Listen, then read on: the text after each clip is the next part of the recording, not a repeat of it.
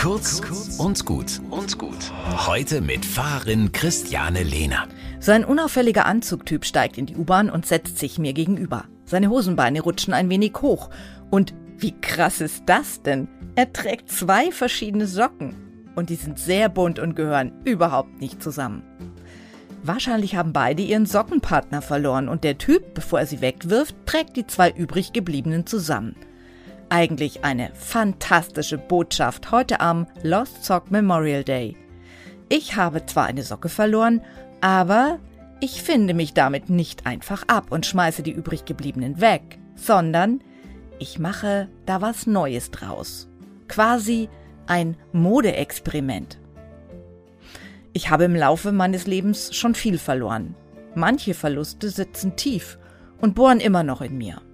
Aber Besser als mit dem Schicksal zu hadern ist es, die Chancen zu sehen. Wie zum Beispiel einen neuen Trend setzen. Heute am Tag der verlorenen Socken.